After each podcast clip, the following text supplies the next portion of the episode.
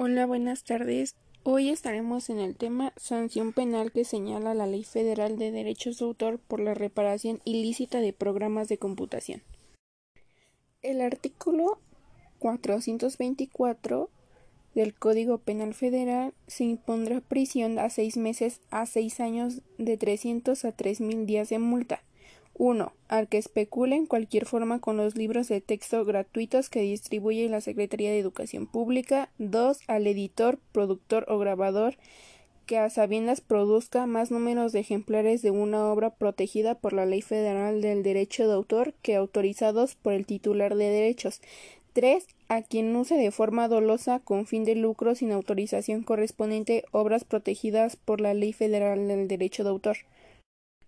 Artículo 424 bis. Se impondrá prisión de 3 a 10 años y de 2.000 a 20.000 días de multa a quien produzca, reproduzca, introduzca al país, almacene, transporte, distribuya, venda o arriende copias de obras, fonogramas, videogramas o libros protegidos por la Ley Federal del Derecho de Autor en forma dolosa con fin de especulación comercial y sin la autorización de términos de la citada ley deba otorgar al titular de los derechos de autor o de los derechos conexos.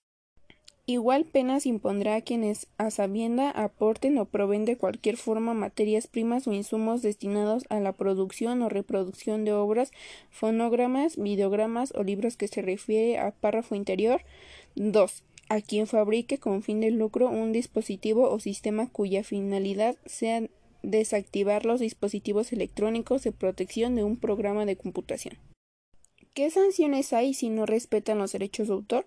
En materia de derechos de autor, las sanciones serán hasta de 22.000 unidades de medida y actualización, 1.911.360 pesos. En el Código Penal será con prisión de 3 a 10 años y de 2.000 a 20.000 días de multa quien dolosamente grave, transmita o realice una copia total o parcial de una ¿Cuáles son las sanciones para los delitos informáticos? Toda persona que sin la debida autorización o exendio que la hubiera obtenido acceda, intercepte, interfiera o use un sistema que utilice tecnologías de información será penado con prisión de 1 a 5 años de multa a 10 o a 50 mil unidades tributarias. ¿Qué sucede cuando una persona viola los derechos de autor? ¿En qué consiste exactamente una violación del derecho de autor? Existe una violación del derecho de autor cuando una persona usa sin autorización la obra protegida por los derechos de autor de otra, ya sea un libro, un artículo, una canción o muchas cosas más.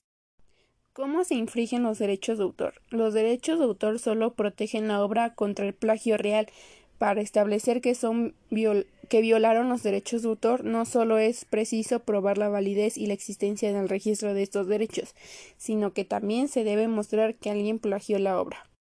Junto con toda esta información que estamos mm, escuchando, siento que la importancia de los derechos de autor pues es una ciencia jurídica que se encarga de la protección de las obras artísticas las cuales provienen de las creaciones intelectuales del ser humano y pues que su objetivo es controlar las formas de reproducción conocidas y por conocer dónde se manifiesta una obra de autor.